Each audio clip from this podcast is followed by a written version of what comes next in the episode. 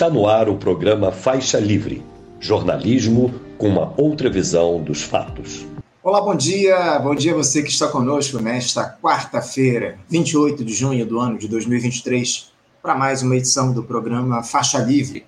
Agradeço a quem acompanha a transmissão ao vivo pelo nosso canal no YouTube, aqui o Faixa Livre. Eu muito obrigado também a você que assiste ao programa gravado a qualquer hora do dia ou da noite e a quem nos ouve pelo podcast Programa Faixa Livre, nos mais diferentes agregadores. O Faixa Livre é uma produção da jornalista Cláudia de Abreu, auxiliada por Érica Vieira e pela jornalista Ana Gouveia. A terça-feira aí foi mais um dia de frustração para quem esperava a confirmação da inelegibilidade do ex-presidente Jair Bolsonaro.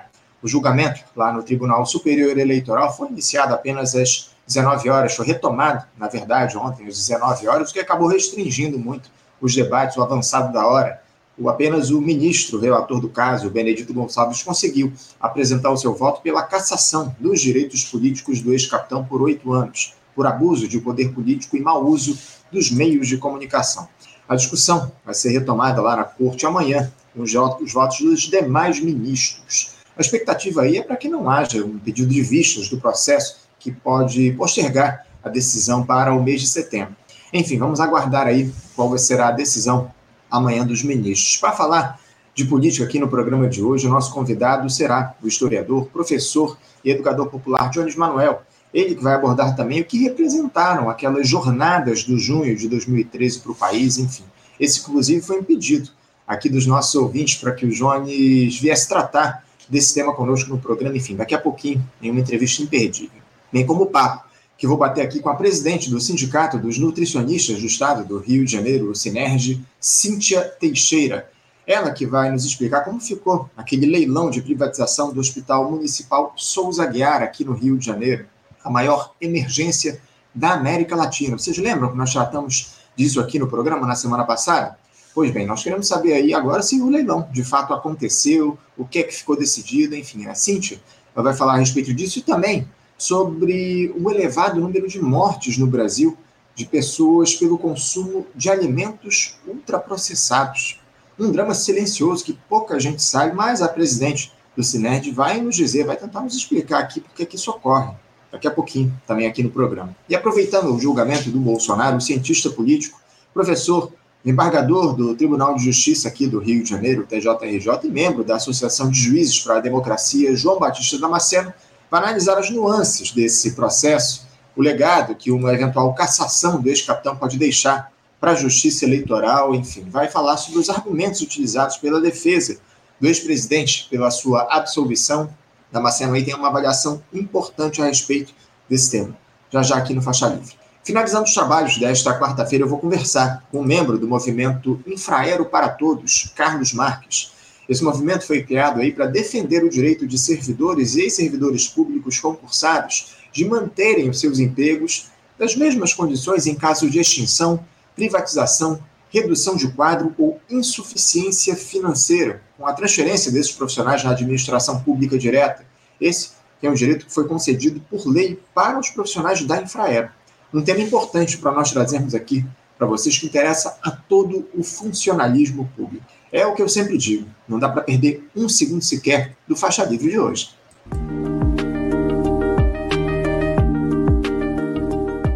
Eu inicio os trabalhos nesta quarta-feira cumprimentando do outro lado da tela o historiador, professor e educador popular Jones Manuel. Jones Manuel, bom dia.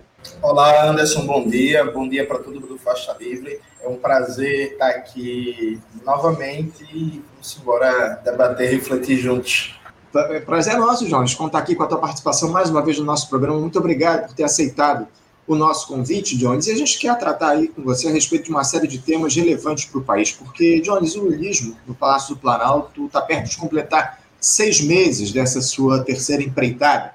Dessa vez aí com o desafio de superar uma quadra que deixou marcas profundas em um país já arrasado por anos de um neoliberalismo irresponsável, de desarticulação de uma esquerda ainda combativa, e a alternativa encontrada, Jones, foi a aliança com amplos setores da sociedade no sentido de estabelecer um freio nos retrocessos, recuperando um pouco daqueles programas de transferência de renda que tivemos ao longo dos governos do PT e nada muito além disso, Jones. Uh, Jones, esse, esse governo Lula já disse, ao que veio nesses seis primeiros meses comandando o país, já dá para fazer uma leitura mais precisa do caráter dessa coalizão dita democrática que governa o país em substituição ao Jair Bolsonaro? Eu acho que sim, Anderson, porque o governo Lula ele colocou como prioridade absoluta nos primeiros seis meses a, a, o chamado novo arcabouço fiscal, né, o novo regime fiscal sustentável, que é um novo teto de gastos. E isso é definidor, porque assim, é, a maioria das pessoas, infelizmente, inclusive por um silêncio cúmplice do que se chama de mídia progressista, não entendeu o significado mais profundo do projeto. Basicamente é o seguinte: é, durante os próximos quatro anos, no melhor dos cenários, o crescimento da despesa pública de um ano para outro vai ser de 2,5% do PIB. Isso no melhor dos cenários, e ninguém espera, inclusive o próprio governo, sabe, declarações da ministra Simone Tebet, do próprio Fernando Haddad, do Rogério Sairão, que é secretário do Ministério da Fazenda, e ninguém espera o melhor cenário, né, em termos de arrecadação e de crescimento da economia. O que, é isso significa? Isso significa que a média de gasto público do governo Lula vai ficar abaixo da média da nova república. Abaixo, gente, da média do governo FHC. O governo FHC teve uma média de 2,7% e 2,8% do PIB de aumento do gasto público de um ano para outro. Assim. Então, a gente está falando de uma depressão violentíssima do investimento público. A menor média de investimento público da nova república, menor, inclusive, que o governo Bolsonaro. Né? só vai ser menor que os dois anos de Temer, né? Que ali é isso, né? Foi um mandato tampando e ter arrasado. E aí, como consequência disso, com a aprovação do novo teto de gastos, Anderson, o governo aprovou um pacote de PPPs, inclusive dando continuidade e radicalizando o PPI. Não o PPI da Petrobras, o outro PPI, o Programa de Parceria de Investimentos, criado pelo Michel Temer, para acelerar o que ele chama de desestatização da economia. E aí, o governo Bolsonaro tentou incluir nesse programa, nesse PPI, saúde, educação, cultura, assistência social, meio ambiente e tal. Em que o modelo principal seria uma PPP para o Hospital de Guarulhos. Seria o primeiro grande modelo de jogar parcerias público-privadas, esse programa de desestatização na saúde. Não é que já tenha, não é que não tenha, né? Atenção, o Rio de Janeiro, por exemplo, vive bastante é, um caos na saúde a partir das OS. Não é que já tenha, não é que não tenha, já tem. Só que a ideia agora é o governo federal ser um grande incentivador de PPPs, na ideia de que isso vai alavancar o investimento privado. Então, o BNDES. Na verdade, nem é investimento privado, é chamado investimento privado, inclusive, é dúvida da inteligência dos outros, porque o BNDES vai fornecer o crédito, a União vai ficar como garantidora da operação financeira, caso algum dos entes envolvidos é, governo estadual, prefeitura ou operador privado não consiga quitar todos os aspectos do contrato, então se alguém der calote, o governo federal paga, a União paga, e isso enfim, faz a gestão privada né, de escolas, de creches e por aí vai. Aqui em Recife, o prefeito da cidade, João Campos, anunciou um mega pacote de construção de creches privadas geridas pela iniciativa privada, em que só o corpo pedagógico vão ser de, é, nem trabalhadores públicos, né? Porque não dá nem, nem dá para falar de funcionários públicos, porque não é, não é concurso, né? São contratos precários e tal. Uhum. Isso é iniciativa do BNDES, né? O BNDES que está financiando é, modelagens de PPP, de parceria público-privada pelo Brasil inteiro. Que tal sorte, Anderson? O governo colocou como prioridade basicamente o seguinte, ó, recompor políticas públicas e políticas sociais, garantir um marco geral de estabilidade democrática austeridade mais racional, mais funcional a ordem burguesa. Então, tira o teto de gastos do Temer, que era impraticável, e coloca um novo teto de gastos, que tem uma, uma dimensão que ele é execuível, ele tem sustentabilidade no tempo, deprimindo violentamente o investimento público, você estimula o crédito privado no pacote, já foi lançado pelo Ministério da Fazenda, pacote esse que, inclusive, replica no Brasil vários aspectos do sistema de crédito dos Estados Unidos pré-crise de 2008, aí com uma possibilidade de um cidadão brasileiro pegar vários empréstimos dando na mesma casa como garantia. Né? Isso agora vai passar a valer no Brasil, que, é, que era o que acontecia nos Estados Unidos no pré-crise de 2008. E tentar alavancar investimento privado via PPP, além, é claro, de exibir níveis medíocres de crescimento econômico do PIB, 2%, 3%, a partir do agronegócio. Né? O Plano Safra agora está batendo recorde de financiamento público na casa dos 200 e lá vai porrada de bilhões. Eu ainda não parei para estudar o plano, o plano Safra em detalhes, mas já vi os noticiários ontem. Então, veja, é um governo basicamente de estabilização democrática. O que uhum. o governo Lula vai conseguir entregar, é, tá, está entregando é, a ideia de que vamos fazer um governo de normalidade democrática na República Burguesa. Sim, sim. Ponto. E é isso, assim. O, o, limite está muito bem definido, né, Jones? Como você muito bem coloca, a limitação dessa gestão está colocada desde o seu início, especialmente a partir desses movimentos que a gente tem observado. Eu queria aproveitar, Jones, que você falou agora no finalzinho da tua resposta a respeito do, do Plano Safra. O presidente Lula lançou ontem, né, esse novo Plano Safra para financiamento de grandes e médios produtores rurais, traduzindo para a turma do agronegócio, né? Serão destinados aí no biênio 2023-2024 pouco mais de 364 bilhões de reais. Bilhões com B de bancada do boi mesmo, bilhões, para esse setor, que é aí o que move o Brasil já há bastante tempo. O PIB positivo do primeiro trimestre é quase todo ele graças ao agro aqui no país, como você muito bem colocou. O crédito ele vai apoiar grandes produtores rurais e produtores enquadrados no Programa Nacional de Apoio ao Médio Produtor Rural, o PRONAMP. O total desse ano é 26,8% maior que os valores destinados no plano anterior, de 2022-2023, que foi de 287,16 bilhões de reais para o Pronamp e os demais produtores. Jones, uh, o que dizer aí sobre esse desembolso do governo para o Plano Safra nesse próximo período, na casa de 364 bilhões de reais. O que é que esses valores representam aí na tua avaliação, Jones? Vamos lá, Anderson. Eu acho só frisando que eu ainda não consegui parar para ler em detalhes o Plano Safra, né? Então, o que eu vi foi basicamente a repercussão na mídia burguesa. Veja, é... o FHC recentemente fez 92 anos, né? O FHC e ele é o grande responsável por organizar um novo modelo de reprodução do capitalismo independente brasileiro, né, do, crise do desenvolvimentismo ao final da ditadura. Esse modelo de reprodução do capitalismo independente no Brasil ele tem basicamente três pilares. Né? Uma é especulação financeira, financiarização da economia, a, a geotagem é, que é praticada por fundos de investimento, bancos, corretores, seguradoras e, e etc. É um processo de papel cada vez maior da renda da terra, da mineração, da extração do petróleo bruto, da produção de soja, de carne de vaca, enfim, reforçar o pendor primário exportador da economia brasileira e destinar ao ambiente urbano e à maioria da força de trabalho no Brasil empregos precários, majoritariamente no comércio e nos serviços, com altíssimo grau de informalidade e com taxas de exploração da força de trabalho cada vez maiores grosso modo, esse modelo está aí. Né? Um dancinho aqui, uma mudança aqui, uma, atenuou um pouquinho aqui, piorou muito ali, mas grosso modo esse modelo está aí. Quando o governo Lula estava comemorando, Anderson, um crescimento de 1,9% do PIB no trimestre, isso se deu uma safra recorde de soja. Né? Um crescimento, comparado com o ano passado, da safra de soja de 26%. E é uma safra de soja no governo Bolsonaro, inclusive. Assim.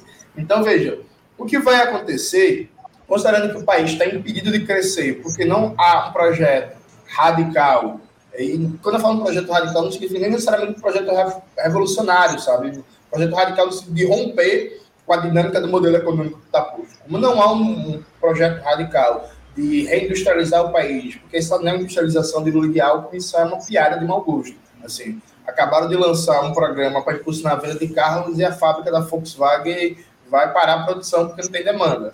E 85% dos recursos do programa já foram consumidos. Então, é, você tem uma dinâmica que vamos ter nos próximos quatro anos um crescimento medíocre de 2 a 3% do PIB. E eu digo que é medíocre porque todo ano no Brasil ainda nascem 2, 2 milhões e 300 mil bebês. Então, você tem um crescimento do PIB que não é muito superior a um crescimento populacional, sabe? Então, na prática, é, a economia estagnou. Assim, é isso. É um crescimento muito mais formal que real da capacidade de produção de riquezas. Então, isso vai ser puxado pelo agronegócio.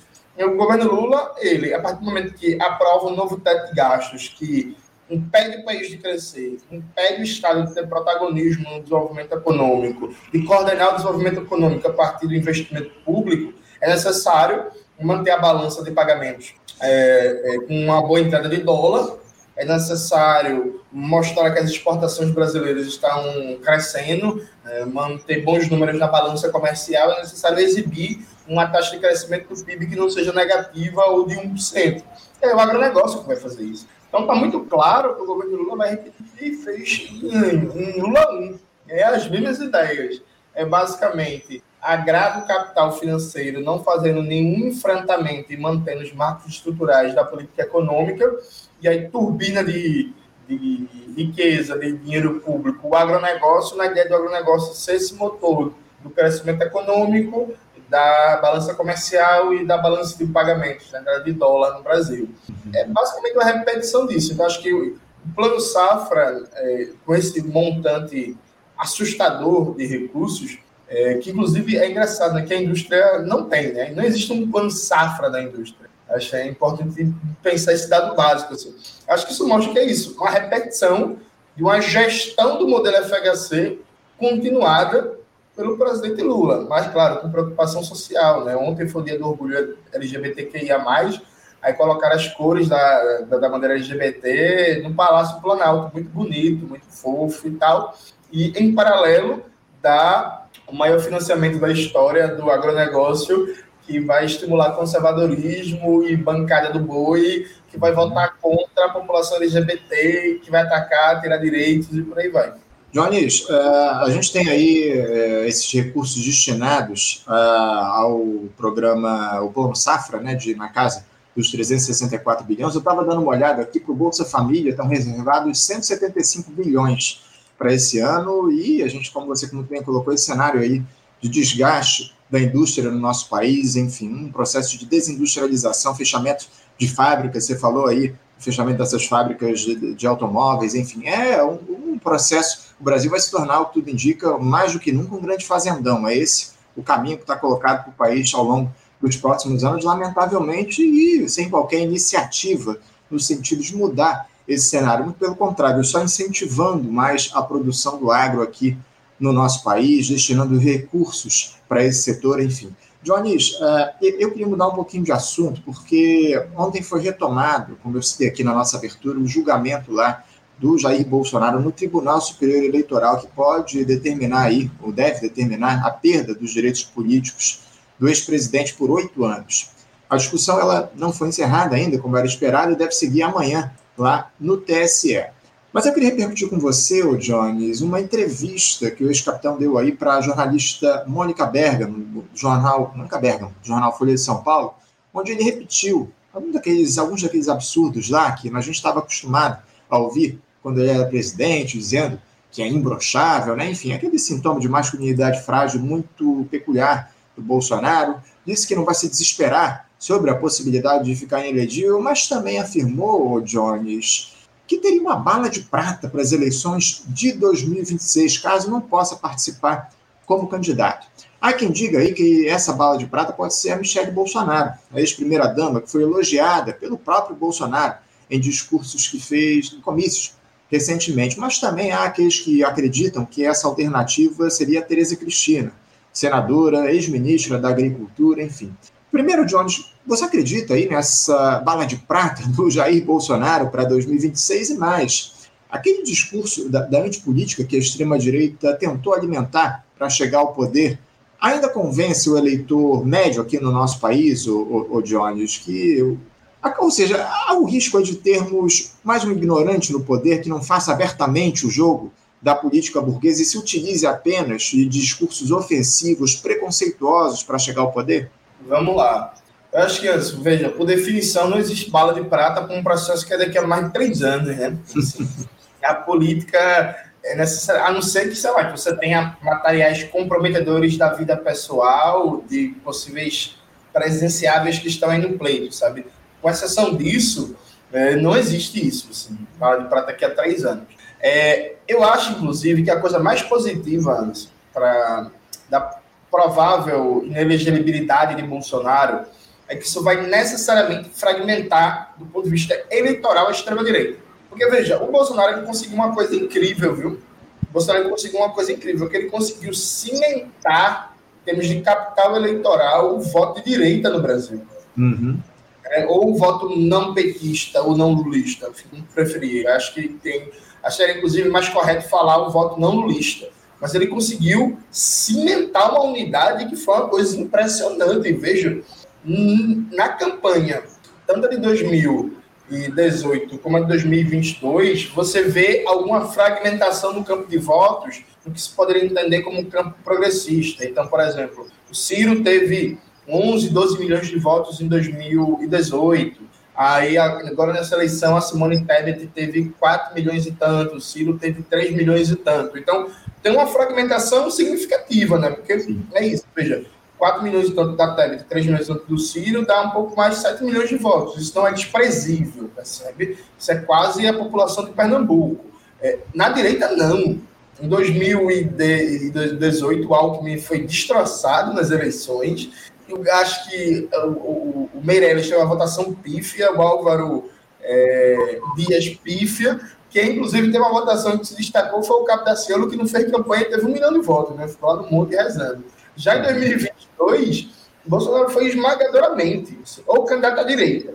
Isso vai acabar com a elegibilidade dele. Vai se abrir um, um, Game of Thrones, uma guerra do, dos tronos, assim. Todo mundo vê quem vai ser o grande candidato da extrema-direita.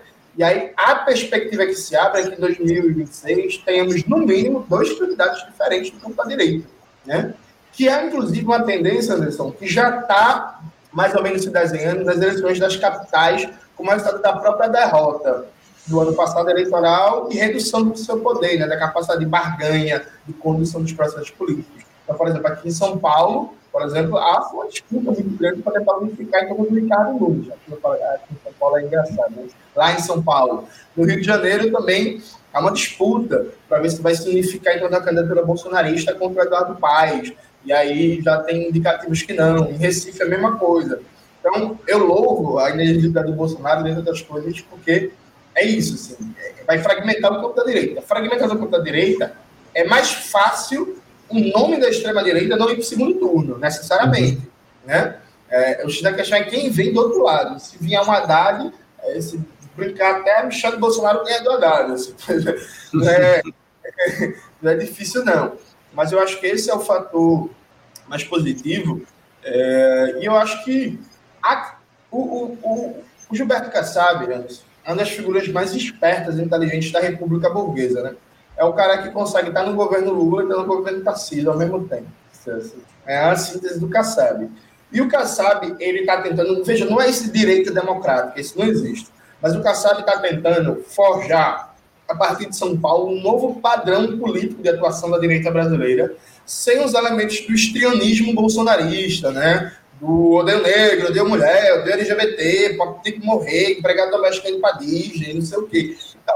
Eu acho que o Tarcísio está sendo muito bem orientado pelo Kassab e está dando resultado. Veja, o Kassab é, forneceu espaço para o MST fazer sua reforma agrária, o Tarcísio não impediu a parada da diversidade, o Tarcísio não fica arrumando confusão picuinha bolsonarista. Isso. Ele faz um programa privatista radical de ataque aos direitos é, é, da classe trabalhadora, de ataque às políticas públicas, mas em compensação mantém, por assim dizer, mediações republicanas é, que não estimulam o racionalismo mais hidrófobo, né, mais violento, mais histriônico e tal. Essa tentativa, a partir de São Paulo, de criar um novo padrão de atuação da direita, eu acho que vai dar certo. Que a tendência, é, inclusive, o, o, o, essa coisa meio bolsonarista demais, já ir perdendo um espaçozinho, sabe? Já perdendo espaço, mas não perdendo espaço para um pensamento de esquerda ou progressista, perdendo uhum. espaço para a direita a lá PSD, né, que está se cacifando para pegar uma parcela grande do bolsonarismo e trazer para um outro padrão de atuação política da direita. Uhum. É, não, eu concordo com você plenamente. Essa atuação aí do, do Gilberto Kassab, especialmente com o Tarcísio de Freitas lá em São Paulo, ao que indica, pode colocar o Tarcísio como uma alternativa dessa, dessa direita mais neoliberal que você diz, que não histriônica do bolsonarismo, como você muito bem coloca na tua resposta. Inclusive, o, a, o Bolsonaro ele estaria até preocupado em lançar, em apoiar o nome do Tarcísio de Freitas, justamente por isso, né? Porque ele se coloca aí como uma figura forte nessa disputa e o bolsonarismo, o Bolsonaro não quer perder o espaço nesse processo que está colocado. A ideia seria que o, o Bolsonaro tentasse eleger para 2026 alguém que fosse controlado por ele lá no Palácio do Planalto, de preferência a esposa dele, a Michelle Bolsonaro, enfim, mas também há quem diga que a, que a Michelle não atenderia aos, aos anseios, aos desejos do Jair Bolsonaro, não seria comandada por ele. Enfim, vamos, vamos aguardar, temos muito tempo aí pela frente. Enfim, eu trouxe essa discussão porque isso veio, inclusive, na entrevista que o Bolsonaro concedeu lá para Mônica Bergamo, se eu não me engano, foi, foi divulgado anteontem pelo jornal Folha de São Paulo. Agora, Jones, eu, eu também queria falar com você a respeito de uma outra entrevista. Essa que a, a governadora do seu estado de Pernambuco, a Raquel Lira, concedeu ao programa Roda Viva na última segunda-feira. Eu te confesso que eu não consegui assisti-la na íntegra. Eu estava na pré-estreia de um documentário aqui no Rio de Janeiro, mas eu queria que você repercutisse as declarações dela, especialmente uma que eu assisti me provocou aí uma enorme e provocou uma enorme polêmica. A Raquel Lira teria dito que tem dificuldade para encontrar pessoas negras para trabalhar no governo do Estado. Eu prefiro nem comentar um negócio desse, Jones. Vou deixar para que você mesmo tece os seus comentários sobre essa declaração da governadora de Pernambuco e também fazer uma análise a respeito do que ela disse lá no Roda Viva na última segunda-feira. Veja, Anderson, eu costumo falar que a Raquel Lira é um deserto de ideias. Eu acho que essa é a melhor, é a melhor forma de caracterizar o seu governo e, inclusive, o que foi a campanha de 2022. A Raquel Lira, ela parece um produto típico da política burguesa, não que seja novidade. Em Paulo Câmara era do mesmo jeito. Só que a Raquel Lira, inclusive, tem, a nível de retórico, até desempenha esse personagem melhor, que é assim. É uma pessoa que não tem proposta concreta para nada. Ela nunca diz qual é o modelo de saúde que defende, como é que vai ser o financiamento, de onde vai tirar o dinheiro, qual vai ser o modelo de gestão, mesma coisa para a saúde, para a educação. Veja, ninguém sabe conceitualmente. Porque uma coisa básica na melhor política é assim, pô, eu tenho esse conceito de reforma urbana. Eu acho que uma mudança na política urbana estão baseados nesses, nesses, nesses princípios. A partir disso, eu defendo essas e essas políticas com tal fonte de financiamento, com tal padrão de gestão, com tal forma de execução, envolvendo os entes público, privados, movimentos sociais e tal, sabe? É, detalhar a proposta. A Raquel Lira, ela não consegue detalhar absolutamente nada. É, o pessoal brinca que é o, o GP chat humano, gerador de lero-lero. Então são só respostas formais e prontas. A entrevista, mais de uma hora de entrevista, foi difícil de acompanhar, porque foi isso, foi um padrão de respostas prontas, típicas da campanha eleitoral, aplicadas ao momento ali. E aí, a bancada do Roda Viva tinha pouca gente em Pernambuco, diga-se de passagem, sabe? Faltou perguntas, mais especificamente pernambucanas. Mas quando Raquel Leira foi questionada, todas as vezes que ela foi minimamente apertada, ela se enrolou e se enrolou muito. E aí, esse caso da questão racial, a resposta toda dela é horrível, veja. Ganhou muito destaque a parte que ela fala que não consegue achar pessoas negras para trabalhar no governo. E aí, detalhe, viu, gente, para quem não é de Pernambuco, 66% da população de Pernambuco são de pessoas negras. Do ponto de vista proporcional, de tamanho de população negra na população total, Pernambuco está bem pouco atrás da Bahia. Viu? A Bahia é conhecida como um estado muito negro, uma região que tem mais pessoas negras fora de África, mas Pernambuco e Bahia, em termos de porcentagem de população negra, também próximos. Né? Pernambuco é um estado de imensa maioria da população negra, e Raquel Leandro não consegue, mas a resposta inteira dela. É, teve um momento que a jornalista perguntou quais são as políticas que seu governo está aplicando para garantir igualdade racial. É, e ela simplesmente não respondeu. Ela ficou falando que tem preocupação, que é contra todas as desigualdades, que é contra discriminação, que tem que olhar para os invisíveis, invisíveis, a maioria da população invisíveis e tal. Assim como teve um outro momento bizarro, aliás, essa dimensão da entrevista foi bizarra, Anderson, porque passaram vários momentos na entrevista falando do papel da mulher na política, como é a primeira governadora mulher de Pernambuco, e ninguém, ninguém, ninguém pergunta para a governadora, governadora, quais são suas políticas de proteção é, da mulher, de promoção de direitos e condições de vida da mulher. Ninguém perguntou isso. Até pouco tempo atrás, em, em Pernambuco, tinha uma polêmica porque o governo Raquel Leira não estava garantindo a abertura 24 horas das delegacias da mulher e nem no final de semana. E final de semana é o momento que mais acontece casos de violência contra a mulher. E aí, tipo, é o momento que mais tem demanda e a delegacia da mulher estava fechada, sabe? É, perguntaram, por exemplo, teve um momento que a jornalista Vera Magalhães perguntou quantas vagas de creche já foram criadas, porque a Raquel Lira prometeu criar 60 mil vagas de creche em quatro anos de governo, né? E aí são seis meses de governo. Aí a Raquel Lira foi perguntada, ela simplesmente não respondeu e a bancada da Liga não insistiu. Não, tudo bem, governador, a gente já entendeu que você acha que a primeira infância é muito importante, todo mundo acha. Então, a gente quer saber concretamente, em seis meses de governo, ou seja, um oitavo de governo, né? porque o, o governo só é composto de oito semestres. Sim. Então, assim, foi o primeiro já. Não é, não é como se o tempo de governo fosse lá tão longo assim, não. São quatro anos, oito semestres. No primeiro semestre, quantas vagas de creche foram abertas? Mas simplesmente não respondeu. Então, foi entrevista toda assim. Eu não sei se você gosta de vídeo de humor, Anderson, mas tem um personagem, hum. Adolfo Borges, é um personagem de Daniel Furlan. Tem uns vídeos dele aí no YouTube, que é uma sátira com esses políticos burgueses que não falam nada com nada, né? Que tem promessas genéricas. A Raquel Lira parece muito o Adolfo Borges na sua forma de falar, de se comunicar.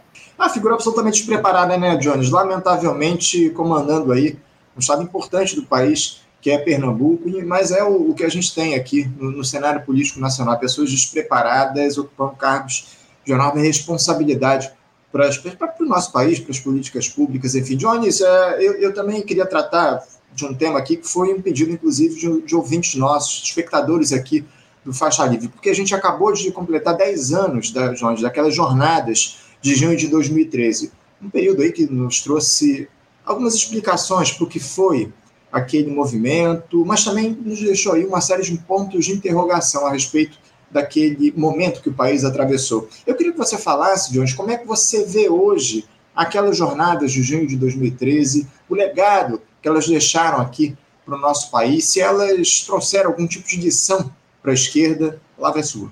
Oh, então, a primeira coisa, eu sei que o faixa livre é nacional, mas está radicado no Rio de Janeiro, correto? Isso. E então a primeira coisa a falar para vocês, veja, o Rio de Janeiro mais uma vez deixou é, que São Paulo colonizasse a versão de um importante acontecimento, porque é meio que um preâmbulo teórico isso aqui, a abertura. Veja, a jornada de junho começa em São Paulo, mas o Rio de Janeiro vivia um processo de ebulição gigantesca, né? A campanha do finado Marcelo Freixo, o finado no sentido político, né? O Marcelo Freixo antigo morreu. A campanha do Marcelo Freixo em 2012, que tido um impacto gigantesco, e vinha todo um, um, um, movimento contra Sérgio Cabral, e aí o debate sobre o direito à cidade, especulação imobiliária, né? era um período que os aluguéis é, é, comerciais e urbanos no Rio de Janeiro tinham crescido 500% a 700% nos últimos 10 anos, é, os mega eventos, uma série de enfrentamentos. O Rio, inclusive, estava num processo de evolução política maior que São Paulo, desde uma perspectiva progressista. Né? Vale lembrar que, por exemplo, foi no Rio de Janeiro, por muito tempo, a, a base eleitoral mais forte de uma esquerda, a esquerda do PT. Né? Por muitos anos, o PSOL, basicamente, o que tinha de deputado estadual, de vereador e até de fazer de bancada federal vinha do Rio de Janeiro. Era a base nacional mais forte do partido. Então, junho de 2013 foi muito diferente no Rio de Janeiro do que foi em São Paulo. Mas quase ninguém lembra, Anderson, os acontecimentos marcantes de junho de 2013 no Rio, da, do enfrentamento ao, ao caveirão, da, do trato diferente com a violência policial, do processo de UPPs, de, de Amarildo, de Cláudia, tudo que veio antes, veio depois e veio durante, todos os casos de violência policial, de como a, o Cadeu Amarildo se estendeu nessa onda de protestos, e assim, o Rio não parou de ter grandes protestos de massa após junho de 2013. Não houve uma pausa, como aconteceu, por exemplo, em São Paulo. Né? Então, eu acho que a primeira coisa, falta uma versão carioca, carioca não, fluminense, né, o correto? Uhum. É, Fluminense é quem nasce no estado, Carioca é quem nasce aqui no, no município. Pronto, perfeito. Falta uma versão Fluminense do que foi junho de 2013 no estado do Rio de Janeiro. É tudo muito monopolizado por São Paulo. E aí, Anderson, enquanto um estudioso do tema, eu vim acompanhando tudo que a mídia burguesa veio soltando, né? Então, as matérias do UOL, as matérias da Folha, matéria do Estadão, matéria da Veja e tal, inclusive matérias também da Carta Capital e tal. E é isso, são empresas radicadas em São Paulo. acabam que entrevistam muito intelectuais de São Paulo, né, e tem um olhar muito atento para São Paulo, então, e não pegam a particularidade do Rio de Janeiro. Simplesmente. Eu lembro, por exemplo, que na época de junho de 2013 tem um vídeo que até hoje está aí pipocando na internet, que é um caveirão que vai para cima de vários jovens. E aí os jovens resolvem confrontar o caveirão, sabe? Tipo assim, não sair da frente. Começa um processo de ataque, o caveirão acaba recuando, e aí é uma cena de um caveirão dando a ré para ir embora, recuando, e vários jovens negros, sua maioria, com paus e pedras na mão, correndo atrás do caveirão e botando o caveirão para correr. Uhum. Eu tinha 23 aninhos, aquela cena ali, eu fiquei, caramba, que massa, sabe? Assim, há há uma particularidade de junho de 2013 no Rio de Janeiro que não está sendo levada em conta nesse debate.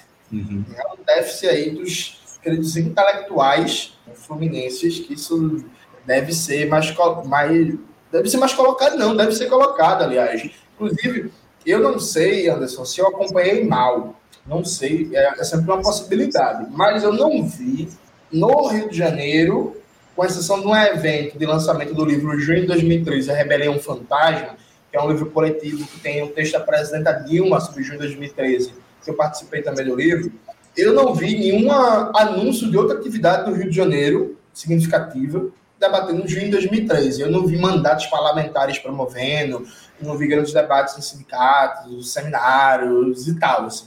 E é isso, sempre tem a chance de eu simplesmente não ter visto, então a culpa é minha. Mas, inclusive. É...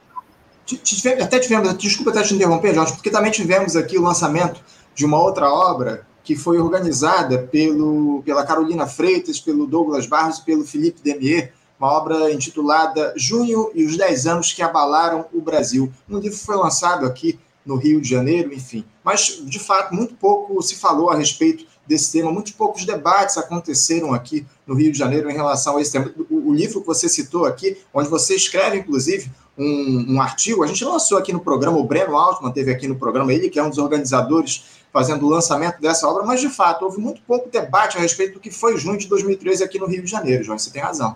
Perfeito. Então fica aí a, a cobrança aos meus amigos e amigas do Rio. Dito isso, veja, eu acho que junho, ele. Eu, tô numa situação agora muito confortável, né, né, Anderson? Porque quem negava que junho foi um levante reacionário, quem negava que junho foi o ovo da serpente, o surgimento da extrema-direita, uma mera manipulação do imperialismo, é normalmente acusado, inclusive, de agente do imperialismo. Só que agora, a ex-presidenta Dilma Rousseff, que era presidente durante junho de 2013, solta um texto dizendo que junho. Veja, são as palavras de Dilma, vamos, gente. Não vamos ser mais católico que o Papa, né? Solta um texto dizendo que junho de 2013 começa progressista e foi perdido uma disputa no meio. Então, assim, se foi uma disputa perdida, por definição, disputa que poderia ter sido ganha. Por definição. Se teve uma disputa e a gente perdeu, a gente tem que avaliar a processualidade dessa luta para ver o que, se fosse feito diferente, poderia dar um outro resultado.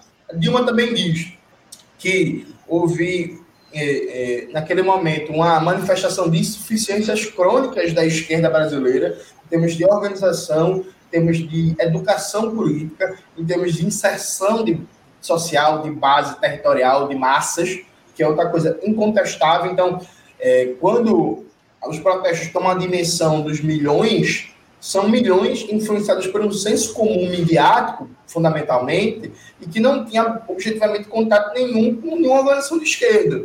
Sabe? Então, assim, tem algo errado. Assim. Como é que é, como é, que a, a, a, sei lá, um jovem, por exemplo, é, trabalha, estuda e não tem contato nenhum com nenhuma organização de esquerda, com nenhum pensamento de esquerda. Eu estava comentando ontem numa entrevista que eu dei, inclusive, para o Breno Altman, uhum. como no, no próximo bairro que eu vou morar em Recife, nos anos 80 e 90 tinha uma disputa encarniçada para ver quem dirigia o bairro entre brisolistas e petistas, né? Era uma disputa gigantesca e tal, um dos bairros, bairro popular, grande de Recife e tal, mais de 30 mil moradores. E agora, Anderson, não tem disputa nenhuma não, de esquerda não, viu? Tem, assim, filiados do partido que moram no bairro.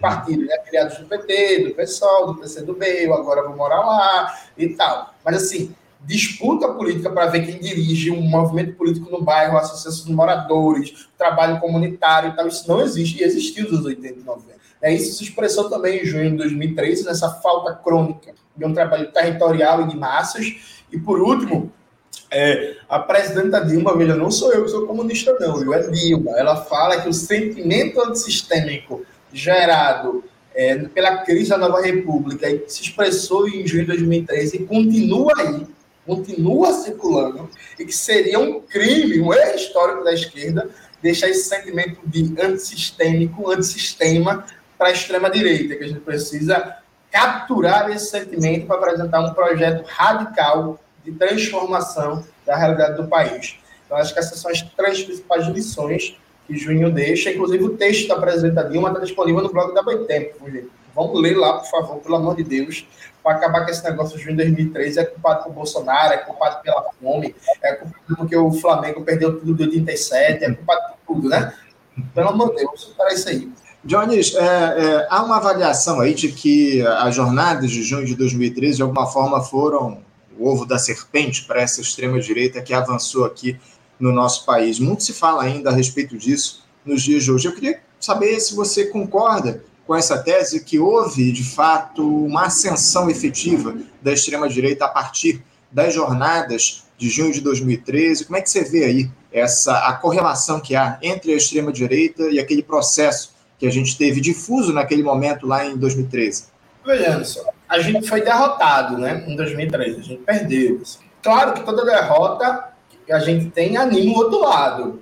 Então, se você for fazer uma correlação, sim, como a gente perde junho, a gente sai mais fraco, não mais forte.